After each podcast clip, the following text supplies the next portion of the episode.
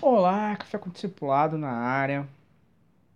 Pegue sua xícara de café, sente ao meu lado na mesa e vamos bater um papo muito interessante. Eu estou há alguns dias, em algumas semanas aí pensando no, nos movimentos da vida, né? Da vida cotidiana. E a gente está conversando muito isso lá no, no Instagram também, em algumas lives. E eu disse lá por lá que você teria aqui no nosso podcast algo mais abrangente e, e, e o, a totalidade dessas conversas. E eu tô umas semanas conversando sobre os movimentos da vida, da vida cotidiana, como a gente está vivendo num ritmo muito acelerado, como a gente está vivendo uma geração em que a palavra-chave dos nossos dias é produtividade, é rendimento, é números, é resultados. E a gente espera que sempre seja produtivo. E a gente precisa entender o que, que é para nós o conceitos exatos de produtividade de números. Porque na semana retrasada, se eu não me engano, nós tivemos uma uma a morte do Chadwick Boseman, o ator do Pantera Negra, no auge da sua carreira, pro, na auge da sua produtividade, como as pessoas falam, é, faleceu. E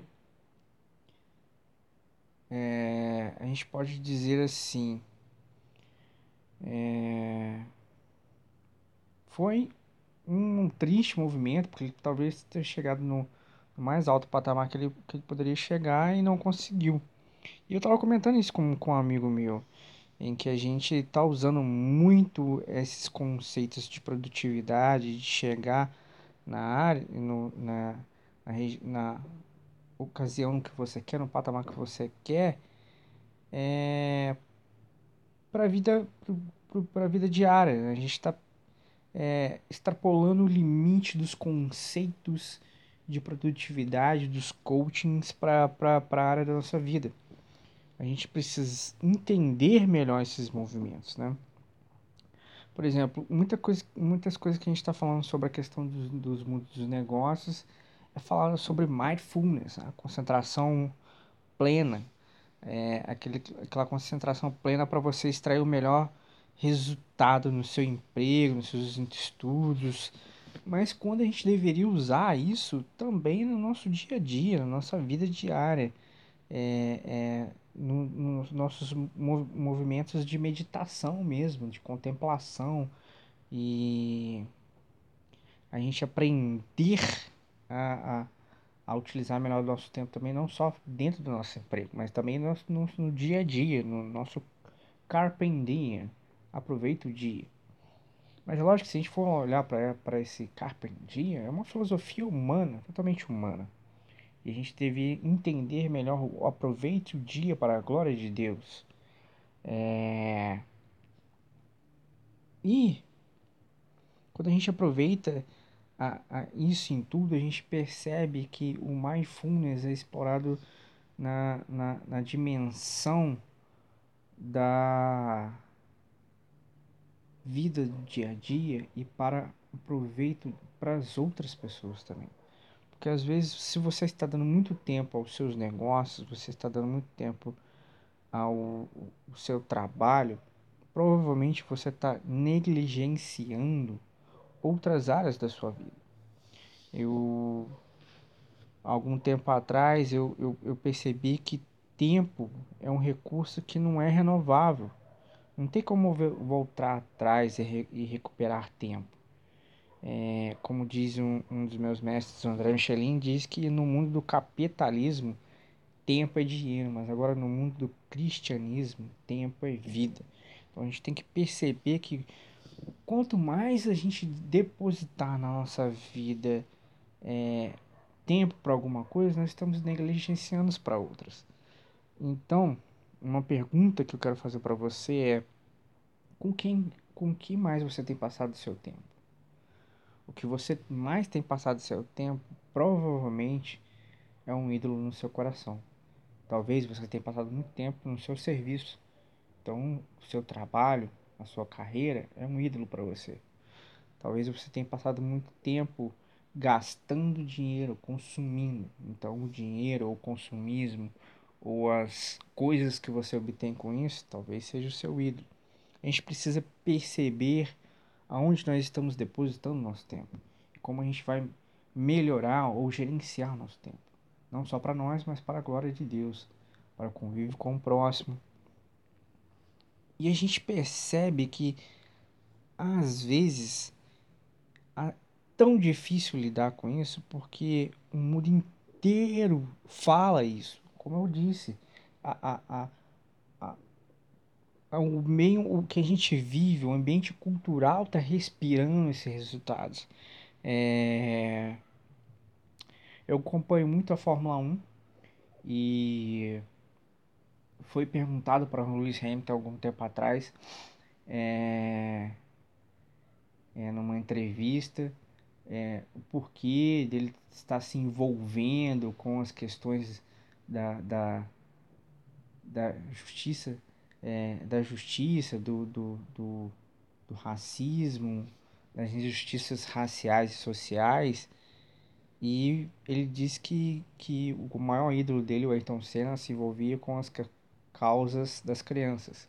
Ele está envolvido com as causas das representatividades maiores na Fórmula 1. O repórter perguntou se ele trocaria algum dos títulos dele por essa por essa representatividade. Ele disse, claro, com certeza. Aí eu percebi que Lewis Hamilton está muito mais acima do que a cultura dos números. Todo mundo está perguntando que hora que ele vai bater o Schumacher em títulos, que hora que ele vai bater o Schumacher em vitórias. Mas ele não pensa mais nisso. Ele não está pensando nisso, em, em bater números. Ele está pensando em fazer uma história. E e alguns dias atrás, nesse mesmo final de semana que Chadwick Boseman morreu, ele, homenage... ele homenageou o, ator dando a pole para ele. No próximo no fim de semana próximo, é...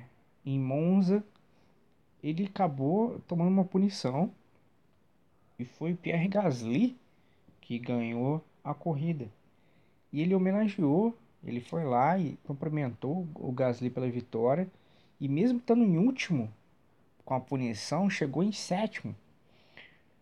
Hamilton está muito acima da cultura da, numer, da, da numerificação, da quantificação dos resultados numéricos. Ele quer fazer história. Talvez a gente deve, deva pensar em, no nosso ambiente como fazer histórias. E quais lugares e quais momentos nós depositamos mais tempo Talvez a gente esteja passando muito tempo com coisas que são supérfluas, coisas que não são para a glória de Deus. E eu tenho muito que mudar nessa, nessa, nessa questão e estou buscando aprimorar isso, mas também estou vencendo todos os dias, um dia após o outro. A gente precisa começar a entender essas visões é, de onde nós estamos depositando mais tempo. E Provavelmente, como eu falei, o mundo mergulhado nisso, nessa visão de números, atrapalha muito a, a, a questão de você negligenciar ou de você é, entender quais são os tempos. Mas eu tenho certeza que você pode perceber que a Bíblia fala sobre isso. Porque quando nós estamos depositando mais tempo, onde nós estamos vivendo num ambiente pecaminoso, um ambiente de pecado. Ele diz em Efésios capítulo 2, 1, 2 diz: Vocês estavam mortos em suas transgressões e pecados, na quais costumavam viver quando seguiam a presente ordem deste mundo, e o príncipe do poder e do ar, e os espíritos que agora estão atuando nos que vivem na desobediência. O que quer dizer? Nós estamos, estávamos afundados no pecado, nos nossos pecados, nos nossos ídolos, naqueles que a gente depositava muito mais tempo.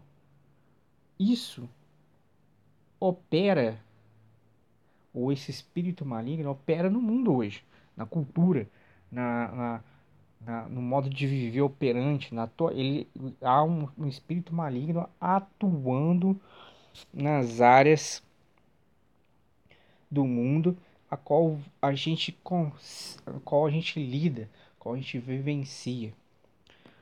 Para entender melhor e para poder sair desse sistema, a gente precisa uh, é, fazer um movimento de entender, como eu estou dizendo há algum tempo atrás, é, quais lugares nós estamos mais dando tempo, quais nós estamos negligenciando.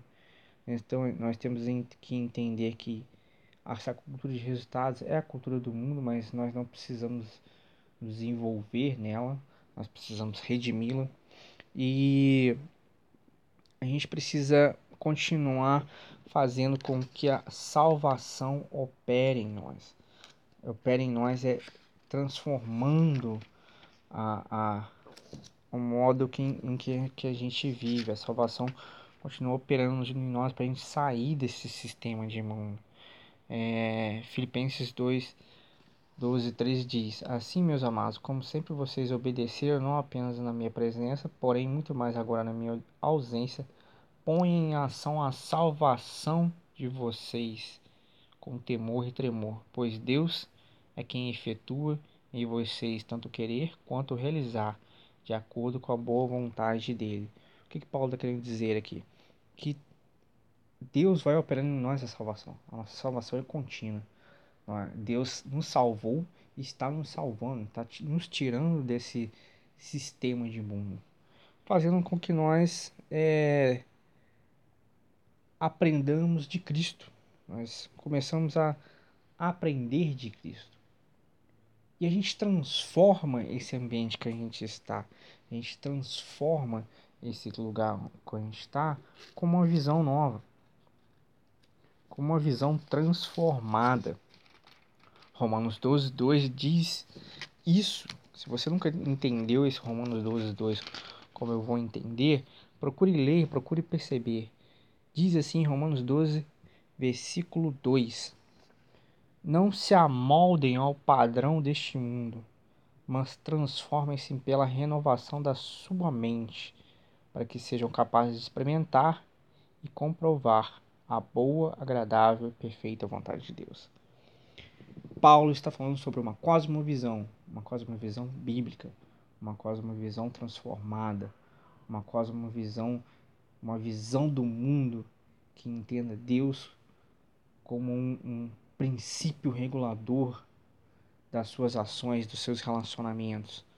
A gente precisa experimentar essa transformação na nossa mente para que nós transformamos o mundo. A gente entende assim: se nós não transformamos o mundo pela, no, pela nossa cosmovisão, pela nossa maneira de pensar e agir, o mundo nos transforma. Então, nessa cultura de numerificação, nessa cultura de resultados, nós precisamos aprender a reduzir as nossas cargas. Nós precisamos aprender a como lidar com isso. Não estou falando para você cair num ambiente de preguiça. Não estou falando para você não, não trabalhar, mas aprender o equilíbrio em que nós não precisamos passar por cima das pessoas para chegar nesses resultados. Nós precisamos construir a nossa história. E a nossa história precisa ser pautada pelos ensinamentos de Cristo. Espero que você tenha gostado desse podcast. Espero que você tenha gostado desse pensamento. Continue a transformar o mundo que nós vivemos com uma renovação na nossa mente.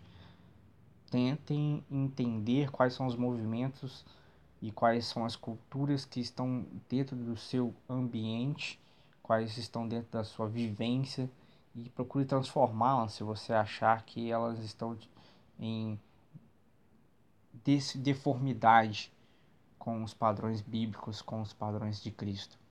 Se você entender isso, comece a orar em cima, comece a buscar entendimento para sair dessa cultura de